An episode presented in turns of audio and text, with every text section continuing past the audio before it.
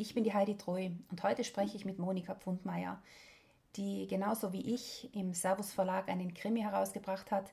Ihr Krimi ist erst im Februar erschienen, Kreuzkruzifix und der spielt im Oberammergau.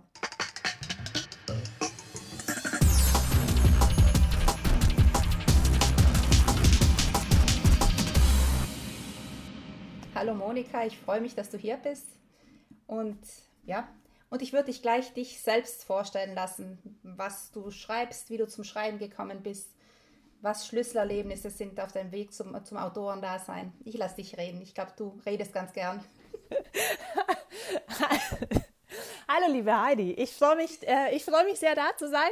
Ich habe ja fast befürchtet, dass du mir die Kugel zuschießt, dass ich mich selber vorstellen darf. Ja, ich komme offensichtlich nicht drum drum. Ich weiß gar nicht, wie du drauf kommst, dass ich gern, gern rede. Kann ich gar nicht verstehen. Ähm, aber ich versuche es äh, einfach mal äh, trotzdem kurz und prägnant auf äh, den Punkt zu bringen. Mein Name ist Monika Pfundmeier, Pfund wie Kilo und Meier mit Eier. Ähm, ich habe da schon diverseste äh, Schreibweisen dazu gelesen, deswegen stelle ich das von vornherein schon mal klar. Ja, ich bin Autorin ähm, jetzt seit vier Jahren bald.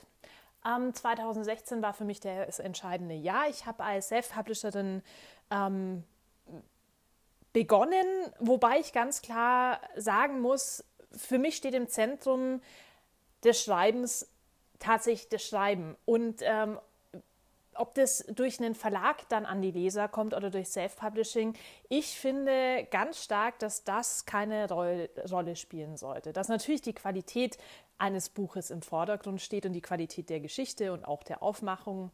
Ja, unterschreibe ich alles sofort, aber der Kanal kann nicht das entscheidende Qualitätsmerkmal letztendlich sein.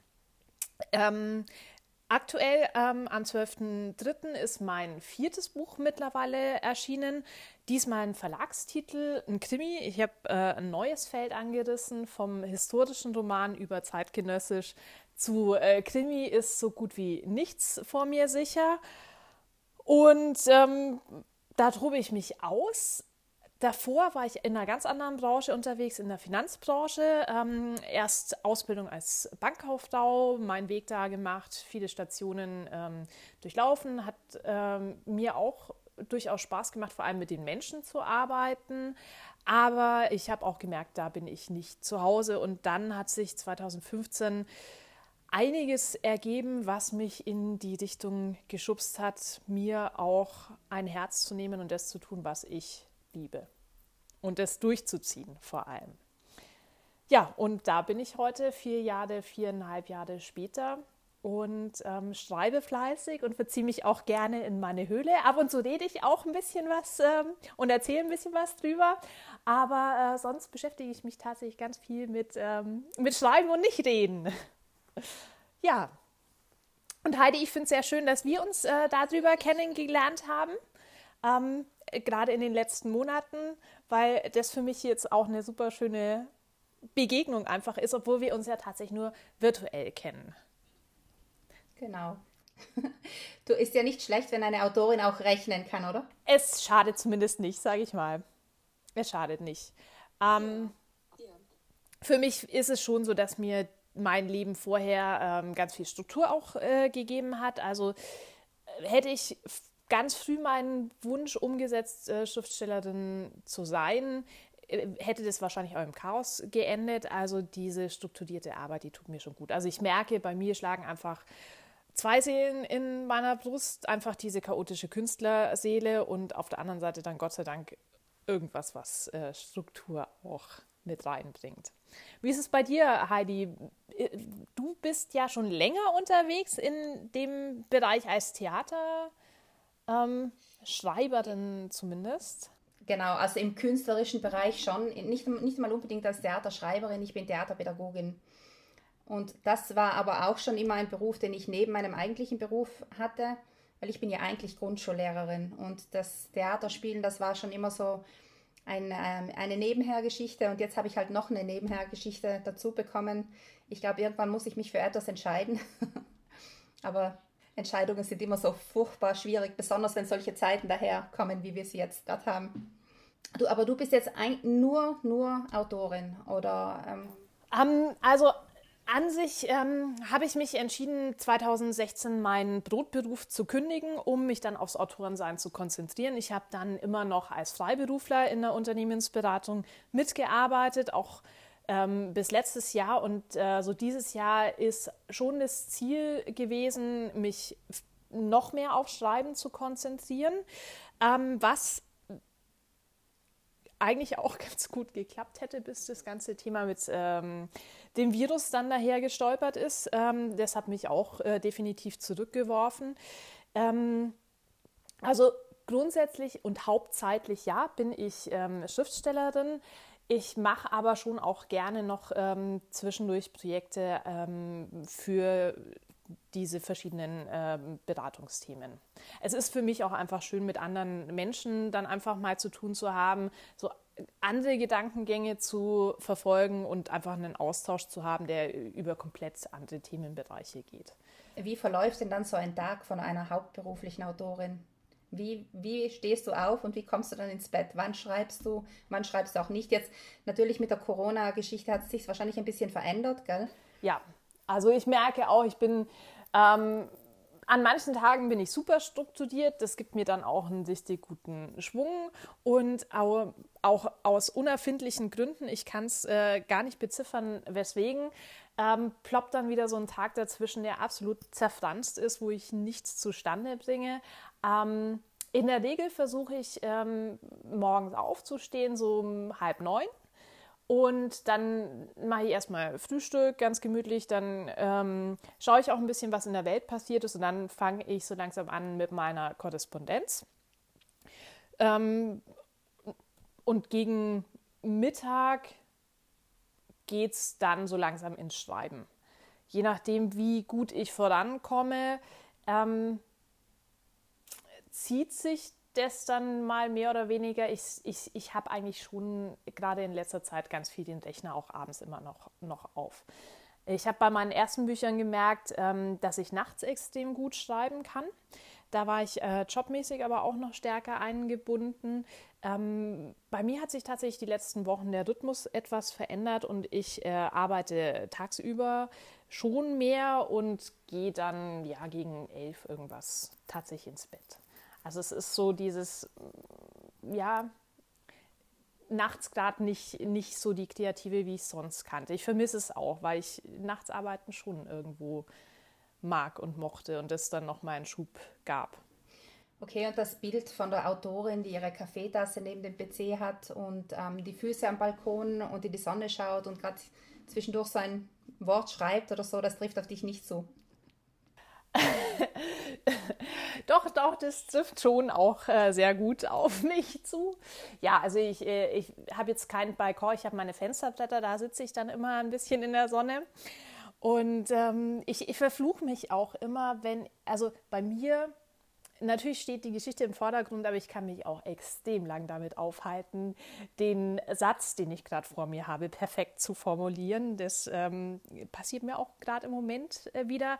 Ähm, du hast ja auch schon ein bisschen reingelesen in ähm, eins meiner Bücher und Sprache ist für mich halt ein sehr, sehr treibendes äh, Thema und äh, das ist sicher was, was äh, mir jetzt einfach eine spezielle Stimme gibt. Ähm, da klebe ich aber irgendwo auch dann und das äh, dauert dann halt mitunter auch mal länger, so eine äh, Seite, so ein Absatz, so ein Kapitel irgendwie voll zu kriegen.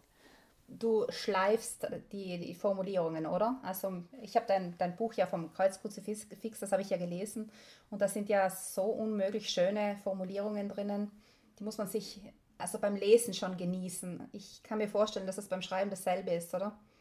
Also, dass die nicht einfach nur so kommen, sondern dass du da wirklich auch drüber nachdenkst. Ähm, äh, Dankeschön erstmal. Es freut mich immer zu hören. Ähm, ja, äh, ich gebe mir also für mich sind Worte einfach was ganz, ganz Besonderes. Es ist mir wichtig und ähm, da versuche ich natürlich schon auch, äh, die schönstmöglich zu gestalten. Da hängt ein Perfektionist irgendwo in mir und ich will es nicht einfach nur runterschreiben. Es ist aber auch tatsächlich was, was mir an anderer Stelle durchaus auch angekreidet wird, weil sich halt nicht einfach mal so schnell wegliest. Also man muss sich ähm, darauf einlassen auf die Sprache und es ist nicht jedermanns Sache, was ja auch okay ist. Also ich habe ja auch ähm, Bücher, wo, oder ich nehme Bücher in die Hand, wo ich mir denke, ja, die Story würde mich interessieren, aber ich komme dann halt mit dem Schreibstil nicht zurecht. Ähm, ja, die Geschmäcker sind verschieden und wem Cola schmeckt, dem schmeckt nicht unbedingt Sprite. Und so ist es bei den Büchern dann letztendlich auch. Man muss sich halt irgendwo ähm, dann darauf einlassen und dann, dann kann man sagen, okay, wenn mir Sprite, äh, Sprite schmeckt, dann schmeckt mir vielleicht auch die Zitronenlimo von XY, aber ich lasse es halt einfach mit, mit Cola grundsätzlich bleiben. Ja.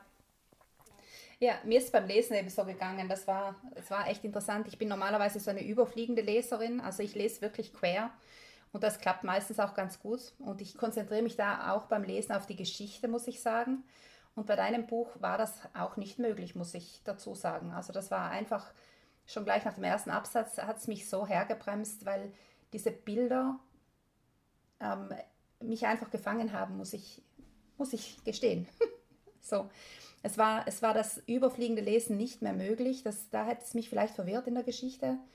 Aber, aber die Bilder, die waren der Wahnsinn. Und wenn man sich darauf einlässt, dann ist die Geschichte wirklich cool. Also ich kann mir vorstellen, dass Samba aufgeben bei deiner Geschichte, aber es ist wirklich eine coole Geschichte und man müsste sich wirklich darauf einlassen. Das gebe ich jetzt mal deinen potenziellen Lesern mit. Also nicht gleich nach der ersten Seite aufgeben. Dankeschön, Dankeschön. Ich bin ich natürlich auch immer, immer äh, ganz froh, ja. Also es, äh, ich höre es natürlich auch öfter bei meinen äh, Büchern, egal was es ist, ob es historische Romane sind. Es ist einfach diese Einlesezeit, die man bei mir braucht. Ja, beim historischen Roman wäre es mir jetzt nicht so gegangen, aber beim Krimi, da ist man vielleicht auf was anderes eingestellt. Krimi ist gern so ein bisschen leicht und locker, ist ja meiner auch so. Man liest halt so zwischen, zwischen Abendessen und Einschlafen. Aber ja, man, man kann es schnell mitlesen. Genau, genau. Ja. Aber auf jeden Fall eine coole Geschichte, muss ich Dankeschön. echt sagen. Dankeschön. Ja, dann haben wir eh schon ein bisschen so die, deine Ziele angerissen. Also einmal ist es die Sprache, aber ich habe das Gefühl, dass es bei dir auch sonst noch was gibt, was du mit deinen Büchern erreichen möchtest. Ähm, ja, äh, stimmt. Äh, Dankeschön. Ähm, bei mir ist in den Büchern natürlich schon immer wichtig, dass ich meinen Lesern äh, auch irgendwo zumindest Fragen an, an den Kopf werfe oder in den Kopf ähm, stelle. Ähm, wie sind die Verhaltensweisen, mit denen wir auf unsere Mitmenschen zugehen? Was äh, machen die Romanfiguren? Gibt es was in meinem Leben, wo ich das spiegeln kann? Kann ich was daraus lernen? Kann ich in irgendeiner Form ähm, dadurch was mitnehmen für mich und mein Leben selber äh, letztendlich auch äh, besser machen? Und ähm, das betrifft für mich auch ganz viel die Rollenbilder, mit denen wir in Romanen äh, umgehen, die ich natürlich auch äh, durch diese Spannbreite historischer Roman bis äh, zeitgenössisch ganz unterschiedlich betrachte und betrachten muss, äh, wo mir aber schon wichtig ist, auch da in die Köpfe oder in die Gedanken meiner Leser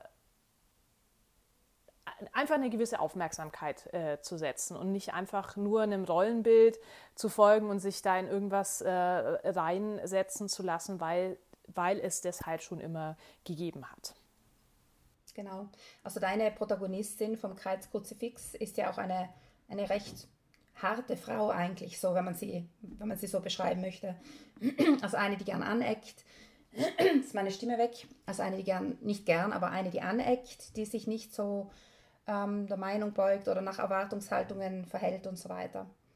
Und sie ist auch eine ganz besondere Frau, glaube ich. Also erstens mal schon eine Frau, die Metzgerin ist. Das finde ich schon mal interessant. Ja, sie hat einen ganz ungewöhnlichen Weg und ähm, ich fand es, natürlich habe ich mir auch überlegt, was mache ich äh, mit ihr, aber ich denke gerade die Tertes, so heißt meine Hauptfigur in Kreuzkruzifix, ist mit, ähm, ja, sie ist, sie ist äh, knapp 40, ähm, hat einfach auch schon einen gewissen Lebensweg hinter sich.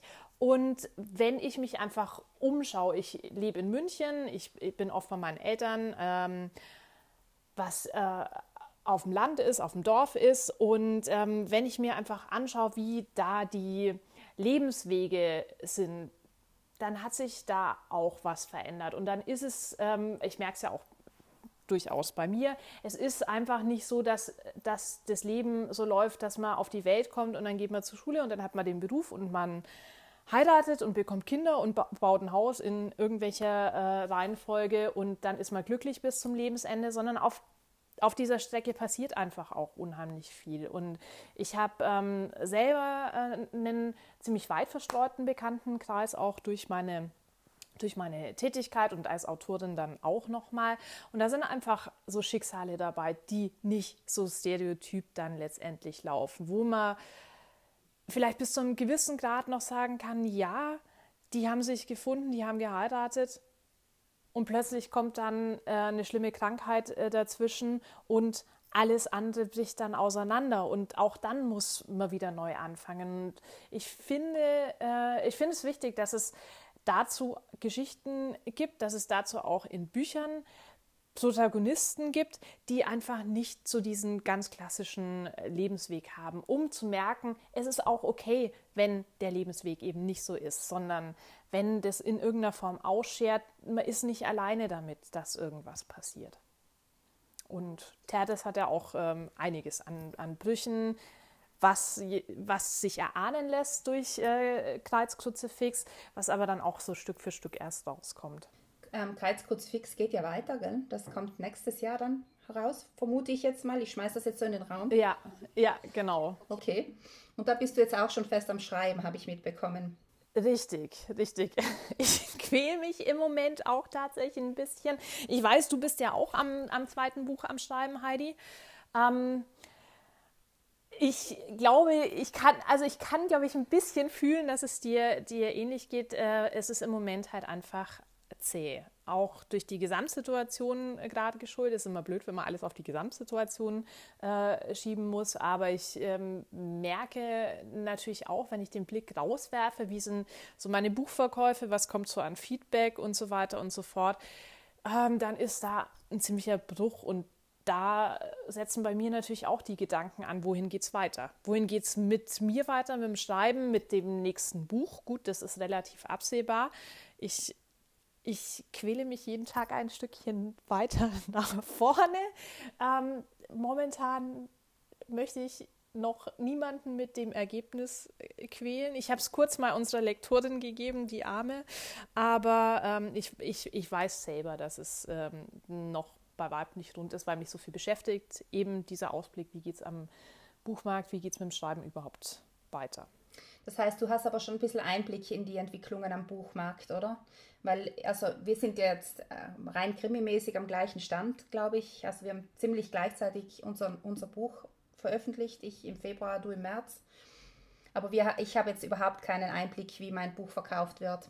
Du hast es aber mit deinen früheren Romanen schon, ähm, kannst es ein bisschen verfolgen, oder? Letztendlich, ähm, zumindest ein bisschen kann ich es verfolgen, wobei ich, ähm, wahrscheinlich müsste ich mir einfach ein bisschen mehr auf äh, reinfriemeln um da noch mehr nachvollziehen können, äh, zu können. Ich habe halt durch meine Tätigkeit als Self-Publisher bin ich in, natürlich auch in diesen Auswertungstools mit angemeldet von den äh, großen Plattformen, wobei das für dich eigentlich durchaus auch eine Möglichkeit sein müsste. Es müsste eigentlich funktionieren. Also wenn man als Autor ein Buch rausgebracht hat, egal ob es ein Verlagsbuch ist oder nicht, ähm, ist es an sich möglich, diese Zugänge ähm, und diesen Überblick letztendlich zu sehen über die über das Ranking zumindest, zumindest bei dieser einen großen Plattform, der ich ja, trotz die, allem kritisch die, die gegenüberstehe, nennen, die wir nicht nennen, genau.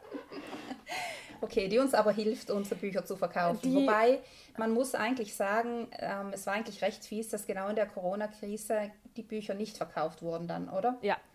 Also das ich stehe dem sehr kritisch gegenüber. Ich sehe mhm. natürlich mhm. gerade als Self-Publisher, was äh, uns das für Möglichkeiten auch aufgetan hat, ja, überhaupt ähm, rauszugehen und Leser zu erreichen. Ähm, auf der anderen Seite ist es halt ganz krass äh, eine Entwicklung Richtung Monopol. Und ähm, so wie das dort angefangen hat, war es ja auch so, dass von den Verkaufserlösen von Büchern aus Self-Publishing-Titeln auch erstmal nur 30 Prozent an die Autoren äh, gingen und erst als dann ein anderer großer Konzern ein Gegenportal ähm, auf die Beine gestellt hat, erst dann wurden diese Tantiemenregelungen angepasst, sodass äh, Autoren mehr verdienen können, zumindest wenn der Verkaufspreis über, einen gewissen, äh, über eine gewisse Hürde springt. Und ähm, auf der anderen Seite entwickelt sich es natürlich schon so, dass sich immer mehr in diese Dichtung zieht, dass äh, die natürlich auch äh, gerade dabei sind, selber ihr eigenes Autoren, ähm, äh, ihren eigenen Autorenpool letztendlich aufzubauen und ihre Bücher natürlich nach vorne zu pushen. Also die Möglichkeiten haben die äh, letztendlich. Und da stelle ich mir halt schon die Frage, ähm, was, was wird es auf lange Sicht? Was macht es auch mit den Geschichten? Denn ähm, das kann ja schnell dazu führen, und ich denke, wir können es zum Teil auch schon beobachten, dass die immer gleichen Geschichten immer wieder halt ein bisschen aufpoliert, ein bisschen verändert, ein bisschen die Protagonisten durcheinander gewirbelt werden, aber dass da keine, ähm, keine Innovationen in der Richtung auch mehr kommen und keine äh, unabhängigen Geschichten vor allem mehr kommen. Ja, ja, ja, klar. Du und sonst hast du, hast du, hast du davor gesagt, du hast mit deinen Buchhändlerfreunden gesprochen oder mit ähm, anderen Menschen aus der Buchbranche wahrscheinlich. Und da sind die Meldungen auch nicht so rosig, oder? Wie schaut das aus? Ähm, ja, also aus Zeiten Buchhandel, ähm, tatsächlich war es so kurz bevor dieser Lockdown äh, hier auch war, hatte ich noch mal mich unterhalten, äh, speziell mit einer Buchhändlerin, weil es halt auch darum ging, ähm, dass mein Roman dann in die Buchhandlung kommt und tatsächlich musste ich dann auch feststellen, dass die Buchhändler keine Neuerscheinungen mehr bestellt haben, weil sich dieser Lockdown abgezeichnet hat und damit vielen mal, damit fiel mein Buch natürlich auch erstmal komplett unter den Tisch. Und äh, klar, wenn die Buchhandlungen nicht offen sind, ich finde es toll, dass äh, die Buchhändler äh, so reagiert haben, sich online ähm, Wege überlegt haben, Buchbestellungen auszuliefern, anzunehmen und so weiter. Aber oft ist es ja auch so, dass äh, wenn man durch, ein, durch, eine Buchhandlung geht, dass man dann Titel durch das, dass die dort liegen, ähm, entdeckt und mitnimmt. Und ähm, auf der Website ist natürlich auch nur begrenzt äh, Platz dargestellt zu werden. Also es ist schon ein ziemlich ähm, ein, ein, ziemlicher Flaschenhals, äh, der da drüber gestülpt wurde, über das ganze Thema Buch und Bücher. Und wie hast du das erlebt, Hadi? So, bei mir war es auch so. Also ich als, bei mir ist das Buch genau am Unsinnigen rausgekommen, Unsinnigen Donnerstag rausgekommen. Und ich hätte die Premierenlesung am 6. März gehabt und am Tag vorher wurde bei uns alles verboten. Also keine Veranstaltungen waren mehr möglich und ähm, wir haben ganz schnell reagiert. Ich muss sagen, ich habe ein ganz tolles Team im DPZ. Die haben mir einen Livestream ermöglicht zu Zeiten, wo ich überhaupt noch nie über sowas nachgedacht habe, muss ich auch dazu sagen. Und das war dann eigentlich doch eine ganz nette, ähm, eine ganz nette Premierenlesung. Und ich glaube, ähm, jetzt auf Brixen bezogen hat es auch was ausgelöst. Also auf Brixen, auf die Region bezogen. Ähm, bei uns war relativ schnell ein, ähm, eine, Büch, ein, eine Buchhandlung bereit, da Auslieferungen zu machen und die anderen haben dann nachgezogen. Und ich habe so ein bisschen das Gefühl, bei uns sind die Bücher jetzt schon weggegangen. Ich kann jetzt aber nicht sagen, wie viele, wie viele da waren. Ich weiß nur, der Buchhändler meines Vertrauens, der hat mich immer wieder mal angerufen und gesagt, Heidi, bitte komm noch mal und signiere mir noch mal ein paar. Weil, ja, ja, also der hat dann wirklich, der hatte für die Premierenlesung die 40 Exemplare bestellt und ist eigentlich eine ganz, ganz kleine Buchhandlung. Also ich glaube, die ganze Buchhandlung ist 20, 30 Quadratmeter groß. Und der hat die aber wegbekommen in der Zeit des Lockdown. So, aber ähm, es sind sicher Freunde und Bekannte, die das, das Buch da geholt haben.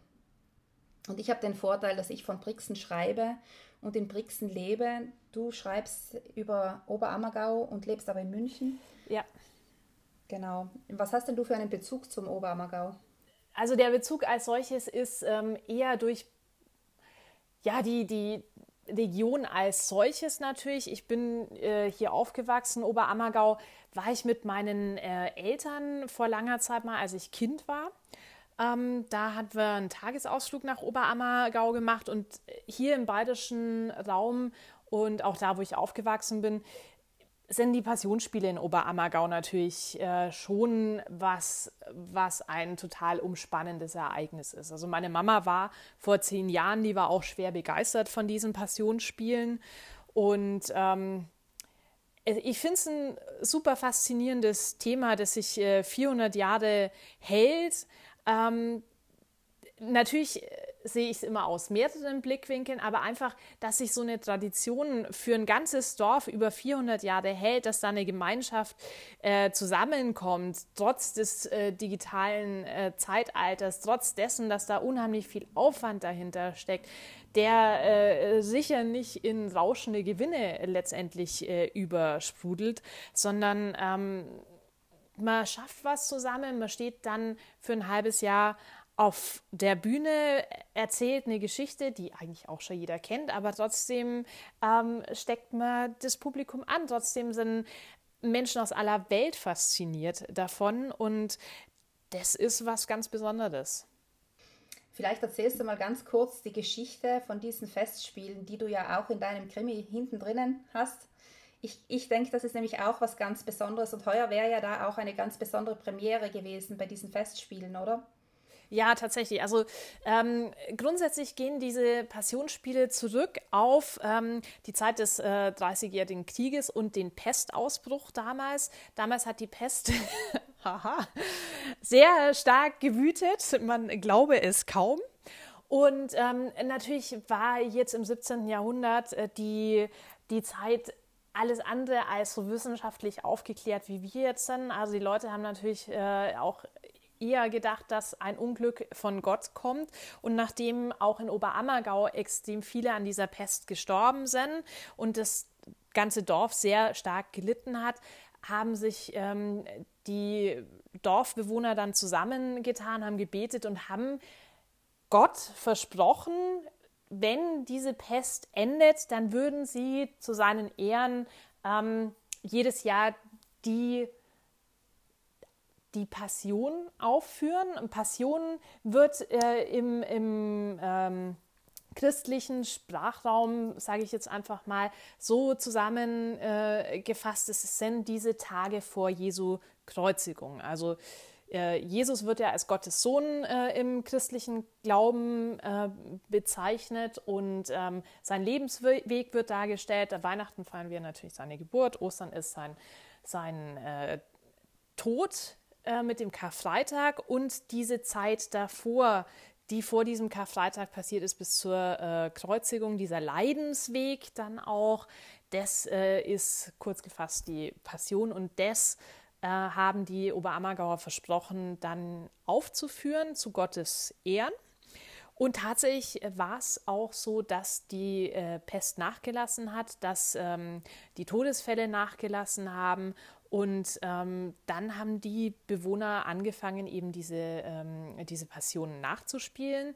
Erstmal ging das los auf dem Friedhof in Oberammergau über den Gräbern der von der Pest äh, dahingerafften. Und ähm, es entwickelte sich weiter und wurde auch immer ein bisschen größer, sodass man dann irgendwann auch gesagt hat, okay, jetzt äh, findet es nur noch alle zehn Jahre statt, weil es einfach ein ziemlicher Aufwand dann letztendlich auch wurde. Ähm, spannend fand ich, was da für Persönlichkeiten auch vorbeigeschaut haben, von englischen Königen über Sissi, natürlich auch die bayerischen Könige, ähm, aber Personen von Weltrang letztendlich. Und äh, auch jetzt ist es ja über, über Deutschland hinaus weit bekannt und mit dem Regisseur seit, äh, ich glaube, der Christian Stückel ist ähm, macht jetzt die dritten Passionsspiele. Ähm, der hat als ganz junger Regisseur da angefangen und hat einiges an Neuerungen reingebracht. Zum Beispiel, dass auch bei, diesen, bei diesem tiefkatholischen Anlass, dass da auch evangelischgläubige mitmachen dürfen, was auch eine kurze, äh, einen kurzen Skandal ausgelöst hat. Aber ähm, es ist die Welt dann nicht untergangen, wie auch äh, prophezeit worden war. Ähm, und schließlich äh, dieses Jahr wäre es eben auch ganz besonders gewesen, weil der erste äh, Muslim mitgespielt hätte in den Passionsspielen. Was ich äh, super cool finde. Also ich finde, das ist eigentlich das, wofür Traditionen und auch Religion da sein sollte, die Menschen zu verbinden. Genau. genau. Also deswegen habe ich ja gesagt, sollst du es erzählen, weil ich finde, das ist auch eine, eine Geschichte in deiner Geschichte drinnen diese, diese Passionsspiele mit dem Moslem, der da jetzt mitspielt. Ja. Finde ich cool. Ich hoffe, sie führen es dann halt nächstes Jahr auf. 2022 wird es dann soweit 2022, sein. Ja, genau. okay. Also es äh, Ja. wurde jetzt soweit verschoben. Ich denke auch, weil man nicht ganz absehen konnte, was 2021 der Fall sein wird und dann einfach auch auf ein bisschen mehr Ruhe gehofft hat. Aber Genau. In welcher Zeit spielt denn jetzt Band 2? Also das war jetzt Osterzeit. Wann, was passiert in Band 2? Ich, ich, nicht was passiert, sondern in welcher, in welcher Jahreszeit? Es wird wahrscheinlich auch ein trübes Frühjahr sein. Ich bin mir mit mir selber noch nicht ganz einig, äh, wann der äh, Band 2 spielt. Ich glaube, da muss ich mit Katrin auch noch mal genauer sprechen, aber es geht in die Richtung trübes Frühjahr. Äh, Ein Ticken früher als ähm, die aktuelle Geschichte, die setzt ja an sich im Mai an, also kurz vor Beginn der Passionsspiele, ähm, wo es dann schon ein bisschen schöner ist. Und ja, das nächste ich, ich mag trübes Wetter irgendwie. Okay. Oder vielleicht liegt es an den allgemeinen Umständen. Nein, es wird jetzt besser. Auf jeden Fall, die Katrin ist unsere Lektorin, gell? das erklären wir noch den, den Zuhörern, genau, die jetzt gleichzeitig von uns mit zwei Manuskripten beballert worden ist. Cool. Hast du deine Rückmeldung schon gekriegt eigentlich? Nein, nein, nein. Ich glaube, das dauert noch ein bisschen. Es gibt ein paar Projekte, die, glaube ich, ähm, wichtiger sind gerade zur Zeit. Unseres hat ja noch Zeit. Ja. Hast du schon einen Plan, wann dein äh, Roman erscheinen wird? Ähm, eigentlich sollte er Frühjahr 2021 erscheinen, aber wann genau, keine Ahnung. Und Mal was schauen. hast du für eine Jahreszeit? Auch Frühjahr. Auch früher. Ein bisschen später. Also bei mir, bei mir ist es eigentlich Frühsommer. Okay. Bei mir ist es heiß. Na, Also die Hitzen vor den Schafskälten. Also bei uns so Ende Mai kann es ganz ordentlich heiß sein, auch schon bis auf 35 Grad drauf. okay. Und dafür wird es dann im Juni oft wieder so kalt, dass es bis zumindest in die mittleren Lagen runterschneit. Also auf die Jahreszeiten kann man sich bei uns nicht wirklich verlassen. Okay. er macht es aber auch ganz spannend. Also ich, ich finde ja schon, das Wetter spielt schon auch immer so eine Rolle in, in Büchern und damit kann man auch noch mal ganz schön äh, gruselige Stimmung erzeugen mitunter. Also ich, ich, mag das, damit zu spielen. Genau, das Wetter spürt man bei dir auch beim Kreuzkruzifix. Das ist auch immer wieder mal Thema, das merkt man ja. Ja. Du, etwas ganz Interessantes bei dir finde ich auch noch, wie du überhaupt deine Bücher unter die Leute bringst. Also du bist ja ganz aktiv auf sozialen Medien. Ähm, also wer dich verfolgen will, vor allem auf Instagram, oder? Da hast du ja immer wieder mal so deine, Ja, deine Sachen. Erzähl mal, wie du dazu gekommen bist und ähm, ja, wie lange das noch geht und was du da alles erzählst. Ach, ähm, wie ich dazu gekommen bin, tatsächlich glaube ich ja, wenn ich nicht Autorin wäre, ähm, würde ich ziemlich fern dieser sozialen Netzwerke leben. Also äh, das kommt tatsächlich als Teil meines Berufs, denn äh, gerade als ähm, jemand, der mit Self-Publishing seine ersten Schritte äh, gemacht hat, da ist für mich natürlich das Internet der wichtigste Absatzkanal.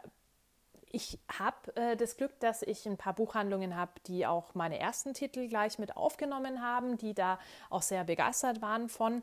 Aber das beschränkt sich halt schon auf einen sehr regionalen Kreis dann letztendlich. Und ähm, da ansonsten natürlich niemand die Verkaufsarbeit für mich macht, ist ähm, einzig das Internet eine Möglichkeit, andere Menschen damit zu erreichen. Ähm, habe ich auch lernen müssen, habe ich auch am Anfang ziemliche ähm, Fehler gemacht und ich glaube auch nicht, dass ich da auch nur in der Nähe äh, dessen bin, was, was da professionell ähm, oder was sich da als super, ähm, super einfach und gut verkaufen äh, lässt. Aber ich arbeite mich letztendlich äh, vorwärts und äh, Instagram ist für mich ein ganz schönes Medium, weil ich auch jemand bin, der, sehr auf Bilder anspricht. Ähm, die bildhafte Sprache, die du vorher schon erwähnst, erwähnt hast, die kommt auch nicht von ungefähr. Also ich bin schon ein sehr, sehr visueller Mensch.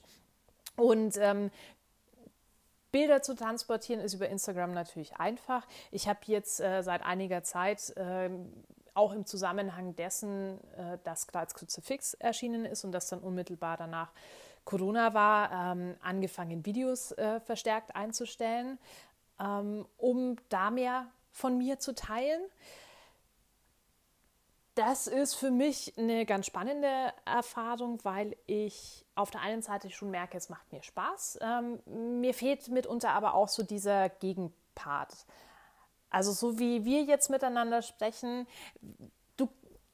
du sagst was, ich kann dich was fragen, du fragst mich was. Äh, ich habe irgendwie trotzdem viel Redeanteil, warum auch immer. Ja, ist ja auch Ziel der Sache, das passt ja. Komisch. ähm, aber auch bei Lesungen finde ich es einfach unheimlich schön, vor Publikum zu sein und dann mit denen zu interagieren. Beim Video bin ich halt einfach nur ähm, ja, vor, vor dem Screen und äh, das war's. Also mir fehlt da schon ein bisschen der Austausch dazu und anders als äh, in einer Lesung oder bei einem Event, wo Personen da sind, fällt es mir halt schon noch schwer, diese Interaktion mit, äh, mit meinen Followern dann letztendlich zu haben. Aber man braucht ja was, wo dann mal arbeiten kann. Ja. Genau, und das folgen dir auch ziemlich an Bau. Und ich sehe auch immer wieder, dass viele Leute Kommentare dazu schreiben und auch Fragen stellen, oder? Bei diesen es, äh, es, wird, es wird auf jeden Fall mehr, ja. Also das ist mhm. äh, schon sehr schön und ich, ich finde, ich bin da immer noch ein bisschen im Zwiespalt mit mir, ähm, weil ich auf der einen Seite ähm, schon einiges an Themen sehr wichtig finde. Also wir haben vorher kurz angerissen das Thema Rollenbilder und wie wir damit umgehen. Das heißt für mich auch insbesondere ganz viel dieses Frauenbild, das wir ähm, haben, das wir als Autoren mitunter auch in die Welt tragen oder was wir für einen Einfluss äh, darauf haben, ähm, wie die ganze Gesellschaftsstruktur geprägt ist. Äh, grundsätzlich habe ich auch äh, politisch ein gewisses Interesse und mir ist da Freiheit und Demokratie auch sehr, sehr wichtig. Aber ich dinge da immer mit mir, weil ich auch unsicher bin, wie viel davon ich in meine Postings letztendlich einfließen lassen möchte. Ja, ich sehe mich jetzt nicht als denjenigen, der da äh, sich groß hinstellt und anderen dann die Welt erklärt. Auf der anderen Seite tue ich mich schwer damit, das Ganze immer nur an der Oberfläche blubbern zu lassen und dann zu sagen, ähm, ja, die Kaff Tasse Kaffee war heute auch wieder lecker das ist mein Zwiespalt, der mich da so begleitet, begleitet und ich denke auch ein bisschen äh, hemmt, aber auch daran arbeite ich, denke ich. Ja, mir geht es ja ähnlich. Ich mache ja das mit den, mit den Videoposts auf Facebook dann. Das ist dann meine Plattform. Mhm. Und ich frage mich halt immer, also ich spiele mit, das ist eine Sache, die auch gewünscht wird von, vom Verlag eher. Also ich denke auch, also sonst hätten wir wahrscheinlich viele Lesungen gehabt oder Begegnungen mit Publikum und ja. wir müssen uns halt auch irgendwo das Publikum suchen und dem Publikum begegnen oder wenigstens die Möglichkeit geben, uns zu begegnen. Ja. Aber ähm, ich habe immer ein bisschen das Gefühl, ähm, was interessiert das die Leute wirklich, was ich da sage? Muss sie das interessieren? Oder ja, ich, also das ist so ein bisschen mein Zwiespalt, wo ich mir denke, ähm, ja, ich stelle mich da jetzt ins Internet und erzähle da irgendwelche Sachen, aber wer will denn das hören? So. Es fehlt halt vor allem diese Gegenreaktion und ich denke, mhm. das ist auch nochmal dieser Punkt, der es erst recht schwierig macht. Ich muss sagen, ich nehme mich da aber auch nicht aus, weil ich mir oft denke, hey, finde ich total interessant, was derjenige oder diejenige sagt, aber ich äußere dann auch nichts dazu. Und im Zweifel äußert dann nur jemand was dazu, der eben nicht dieser Meinung ist. Und dann verstärkt sich das Ganze so ins Negative. Also ich muss mich da auch immer wieder fangen äh, zu sagen, hey, das finde ich gut. Ähm, danke, dass du das äh, gesagt hast. Ja, ich bin dann leider auch zu bequem und mache dann maximal einen Daumen hoch oder ein Like und äh, gehe dann weiter. Aber eigentlich sollte man, eigentlich sollte ich da genauso mehr kommentieren und sagen, hey, cool, danke, dass du es das geäußert hast. Finde ich eine gute Meinung. Finde ich auch einfach mal eine ähm, wertschätzende Meinung, wie auch immer andere äh, negativ zu verurteilen, zu kritisieren, das ist ja immer sehr, sehr einfach, aber sich mit diesem Spektrum auseinanderzusetzen, was steckt denn hinter einer Entscheidung, hinter den ähm, Handlungen einer Person, warum macht die das, was, ähm, was hat es auch für Konsequenzen. Diese Arbeit ähm, macht man sich halt eher selten und gerade in dieser Flut dessen, was da auf uns einprasselt. Und ich finde, es ist auch noch deutlich mehr geworden. In dieser Zeit, die wir jetzt im Lockdown verbringen, ist es äh, unfassbar, was da an, an Eindrücken auf einen einstimmt, sobald man Instagram oder Facebook öffnet. Also entweder geht es dann wirklich von diesen ähm,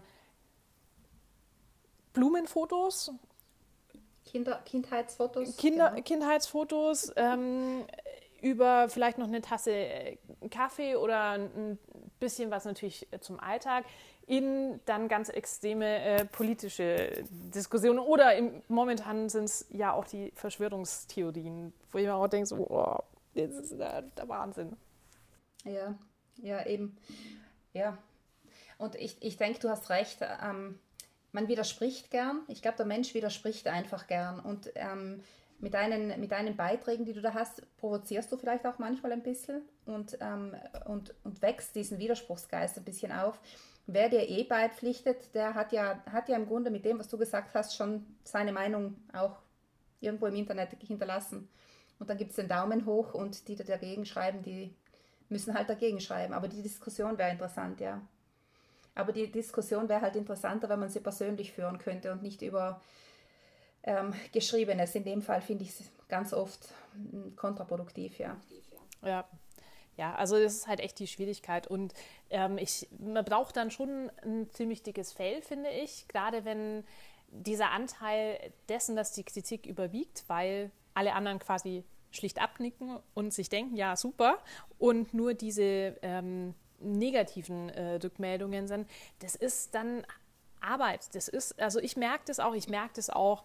Ähm, ich weiß nicht, wie es dir mit Rezensionen zum Beispiel äh, geht, aber ich kann mir auch vorstellen, es ist ähnlich. Ich meine, ich lege da auch mein Herzblut in jedes Buch äh, letztendlich und mir tut es schon weh, wenn dann jemand sagt, ja, ähm, aber sprachlich äh, geht es gar nicht. Ich ha hatte heute äh, Morgen eine Rezension zu meinem historischen Roman, der sich komplett auf die Sprache auch eingeschossen hat.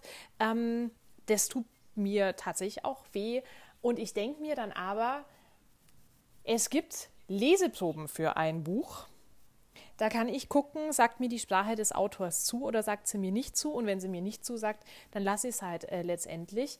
Ähm, aber dann kommt eine negative Kritik von all denen, die die Sprache jetzt gut fanden, kommt keine. Und ich muss mich dann aber trotzdem irgendwie wieder ähm, auf, auf ähm, Ausgleich stellen, irgendwo auf neutral stellen und halt auch das nicht zu sehr an mir ranlassen. Und mich kostet es Energie.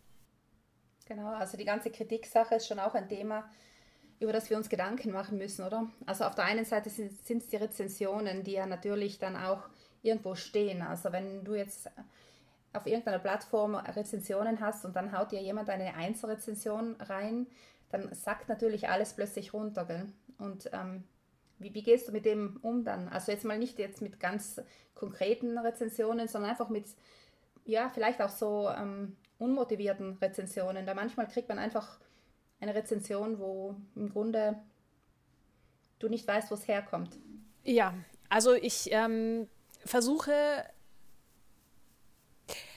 ich habe immer den ersten Impuls, äh, dann irgendwas zu antworten. Äh, meistens gelingt es mir, das nicht zu tun. Ich muss gestehen, äh, bei dieser Rezension heute habe ich dezent darauf verwiesen, dass es einfach Leseproben gibt für den Fall, äh, dass man die Sprache dann letztendlich nicht mag. Ähm, und dann versuche ich irgendwo Abstand dazu zu kriegen. Ich kann es, ich ähm, habe das Glück, dass es sich einigermaßen im Rahmen hält. Es tut weh. Es äh, haut natürlich auch die Plätze äh, total runter.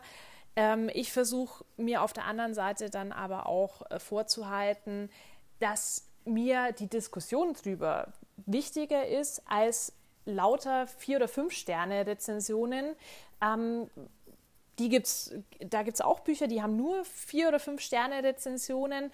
Ähm, wenn ich dann aber auf der anderen Seite in die Bücher reinschaue, dann ist es, äh, für mich sind es Bücher, wo ich mir denke, ja, die sind mir aber die Zeit auch nicht wert, da zu lesen, weil ich eigentlich ab dem ersten Satz schon weiß, wie dieses Buch ausgeht. Das hat trotz allem seine Berechtigung, das ist sicherlich ein schöner Zeitvertreib, aber für mich, ich muss mir dann jedes Mal wieder in, in den Kopf bringen, was ist eigentlich mein Anspruch beim Schreiben. Es ist tatsächlich nicht jedem zu gefallen. Es ist so, dass ich, ähm, dass mir lieber ist, über mein Buch wird diskutiert, es wird nachgedacht, es wird sich damit auseinandergesetzt und es ist halt nicht alles Friede, Freude, Sonnenschein, Eierkuchen. Eierkuchen. Genau, aber wenn du jetzt ähm, Rezensionen kriegst, wo wirklich konstruktive Kritik drinnen ist, mhm. ähm, nimmst du das auf, berücksichtigst du das, versuchst du dich daran, dran, danach zu richten oder denkst du dir, okay, ist deine Meinung und ich mache da jetzt weiter? Ähm, also kommt drauf an. Ich würde sagen, äh, ganz klar beides. Mhm. äh, Nee, ich gucke mir äh, grundsätzlich das schon an ähm, und schaue auch, dass meine Bücher jedes Mal besser werden in mhm. den Bereichen. Es ist natürlich trotz allem eine, ein, eine Rezension, ein Feedback ist immer noch eine subjektive Meinung und ich werde sicher nicht alles umsetzen, weil es Gründe gibt, warum ich mich für eine gewisse Art und Weise entschieden habe, was umzusetzen. Aber manchmal sind da auch ganz tolle Ideen mit dabei und äh, da bin ich auch dankbar für und das nehme ich super gerne an. Und ähm, ich will ja auch, dass meine Leser Spaß haben dran und wenn das was ist, wo ich denen mehr Spaß im Lesen mitgeben kann, dann jederzeit. Okay, aber grundsätzlich sind Rezensionen ja wichtig, weil es auch zeigt, dass es Menschen gibt, die das Buch gelesen haben, oder? Ja. Wie, wie kommst wie, denn wie ist zu es bei Rezensionen? dir? Ja, ich äh, ist dasselbe. Also du meinst, wie ich mit der Kritik umgehe oder wie ich Rezensionen ähm, auch wie du mit, der, wie, mit äh, Kritik umgehst und äh, das einfließen lässt dann auch.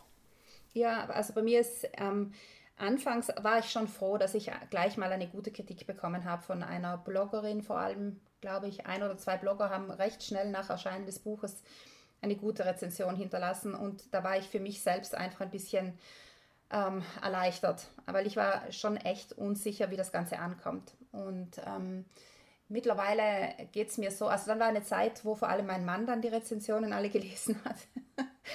und dann immer wieder gekommen ist, du hast wieder eine bekommen und da steht das und das drinnen. Also da habe ich dann die Berichte bekommen und mittlerweile, also ich gehe auf jeden Fall nicht schauen, ob ich welche bekommen habe. Ähm, zwischendrin kommt mir dann wieder eine unter und ähm, wenn da was drinnen ist, das mich weiterbringt, dann nehme ich es gern auf.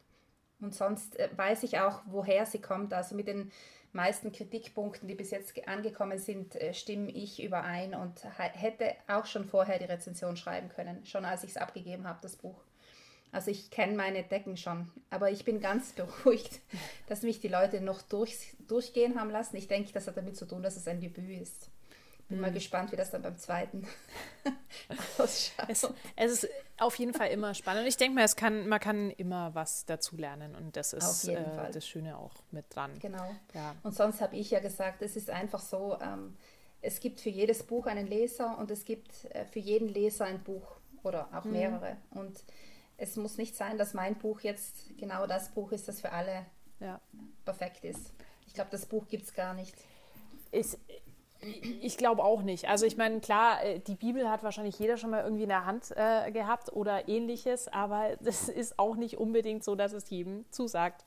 Ähm, nee, ich, ich denke auch. Die Geschmäcker sind da verschieden und das ist ja auch das Tolle dran. Wenn alles nur ein Geschmack wäre, dann wird es ja viele Bücher letztendlich nicht genau. geben. Und ähm, da hoffe ich schon sehr, dass das auch bleiben wird. Ich, der Idealist in mir. Der hofft ja durchaus auch, dass äh, die aktuelle Situation ähm, ein bisschen dazu beiträgt, beitragen kann, dass man aus dieser Krise, die wir durchaus erleben und auch im Buchhandel erleben, dass da vielleicht auch mit Mut vorangegangen wird und äh, dass man andere Themen erlaubt, als die immer gleichen äh, Themen runterzubeten. Also die äh, widerspenstige Whatever-Prinzessin, die sich dann am Ende doch vom Ritter auf dem weißen Pferd retten lässt und dann Happy End. Wenn natürlich verkauft sich das, alles klar, aber ähm, die Vielfalt und die Inspiration auch für andere Bereiche, die kommt ja nicht aus diesen Standardgeschichten, sondern die kommt aus Geschichten, die uns umhauenweise anders sind, weil irgendjemand einfach mal den Mut hatte zu sagen, ja, wir probieren es und ich glaube schon, dass es jetzt eine Möglichkeit wäre. Und auch zu sagen, wir probieren es eben durchaus mit einem direkteren Kontakt zwischen Autoren und Lesern. Und deswegen muss ich schon sagen, für mich ist ähm, da auch Self-Publishing nach wie vor eine ganz wichtige und spannende Möglichkeit, wo per se eine Vielfalt möglich ist wo aber aktuell noch nicht äh, alle Leser wirklich diese Vielfalt suchen. Also auch im Self-Publishing gibt es ja Themen, die einfach Klassiker sind und die natürlich sehr viel mehr gesucht und gekauft werden als jetzt die hochanspruchsvollen Themen. Ja, also historischer Roman ist, ist so semi gut im Self-Publishing. Ach so. Anspruchsvoll ist immer anstrengend. Ich denke, ähm, das, das liegt einfach in der Sache. Für anspruchsvoll muss man sich halt auch, muss man als Leser mehr geben als für weniger anspruchsvoll. Und äh, wenn du einen vollen Arbeitstag gehabt hast, dann bist du vielleicht froh, wenn du was weniger Anspruchsvolles lesen kannst. Ja. So. Also ich denke, es braucht beides. Es braucht die, es braucht anspruchsvolle Bücher und es braucht halt auch die, die man halt gerade so zwischen, zwischen Abendessen und ja. Schlafen gehen lesen kann. Die tun mir auch äh, definitiv gut. Also das ist ja auch was äh, durchaus für die Seele. Ich genau. finde es schön, einfach, äh, wenn generell so eine Offenheit da ist und äh, man sagen kann, man nimmt einfach dieses breite Spektrum mit, weil äh, wenn diese, dieses ähm, Einstellen folgt auf dieses Gleis, dass es nur noch diese leicht konsumierbaren Themen gibt, dann äh, verlieren wir, glaube ich, ganz viel an, an Ideen, an Inspiration, an Kultur, an Schönheit in, in der Sprache und auch an wichtigen Geschichten, die erzählt werden müssen die komplexer sind sicherlich, aber äh, gerade auch deswegen wichtig. Du, weil wir bei Geschichten sind, die erzählt werden müssen, ähm, glaubst du, dass Corona Einfluss haben wird auf die Literatur? Das heißt, dass es auch in, äh, in Büchern thematisiert wird oder soll es thematisiert werden oder will das niemand mehr hören, wenn es mal endlich vorbei ist? Was denkst denn du? Mm, ich glaube, wenn es erstmal lockerer ist, haben alle die Nase voll. Ich glaube, es wird ein bisschen Abstand brauchen und dann wird es aufgegriffen werden und äh, nochmal erzählt werden. Genau. Und in tausend Jahren gibt es dann Bücher über Corona, so wie jetzt Bücher über die Pest? Äh, so, so in etwa. Ja, also äh, im Moment, glaube ich, sind ja auch äh, Pestbücher wieder ein bisschen nach vorne äh, gezogen auf den äh, Bestsellerlisten. Ähm, ich glaube, man versucht dann einfach auch einen äh, Vergleich zu kriegen. Aber sobald sich das Ganze wieder einpendelt, ich glaube, man braucht dann was anderes für den Kopf. Und dann wird ein bisschen Zeit vergehen und dann greift man es nochmal auf und guckt zurück, was ist damit damals mit uns passiert, was waren die Konsequenzen, wo gehen wir jetzt deswegen hin. Mhm. Also ich glaube, ich, ich möchte nächstes Jahr kein Buch über Corona lesen.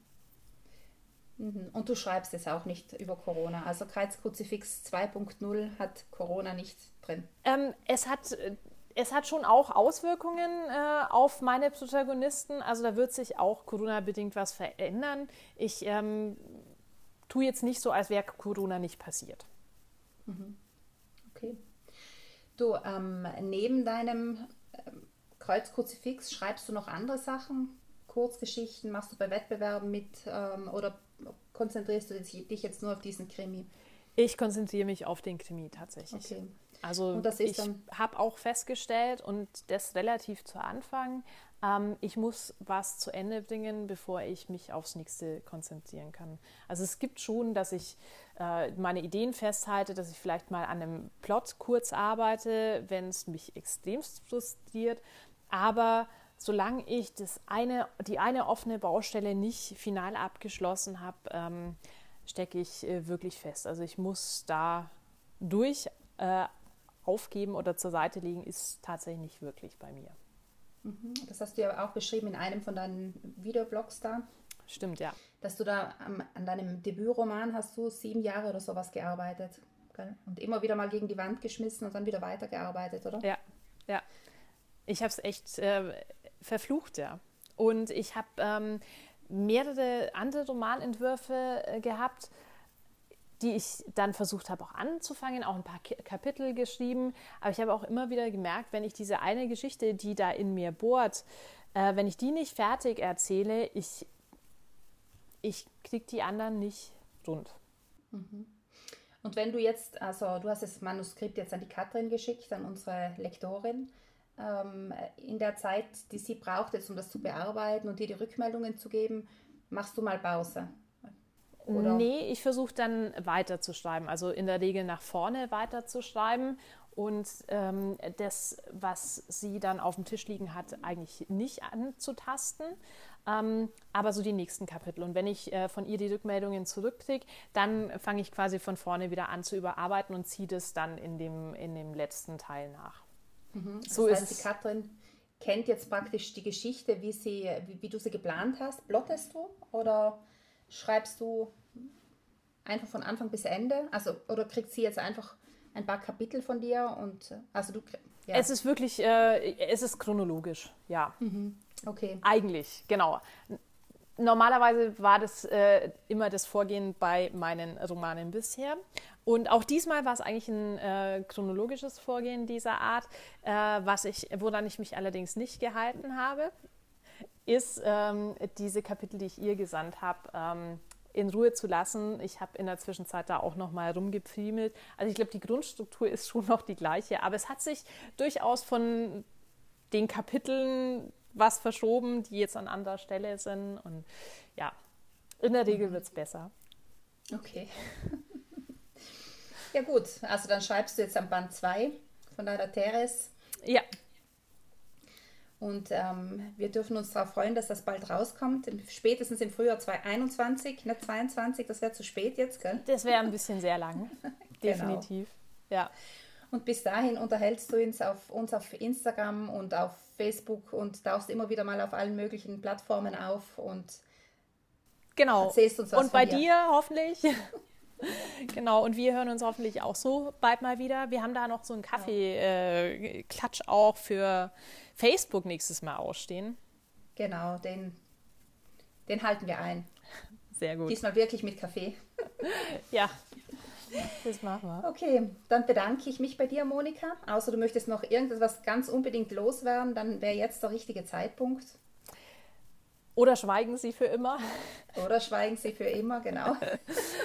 nee, mir hat es super viel Spaß gemacht, Heidi. Wie immer, das Gespräch mit dir. Und ähm, das ist wirklich eins der Dinge, wo ich sagen muss, ähm, da hat uns äh, Corona näher zusammengebracht, einfach äh, diese Unterhaltung auch zu führen und da auch ranzugehen.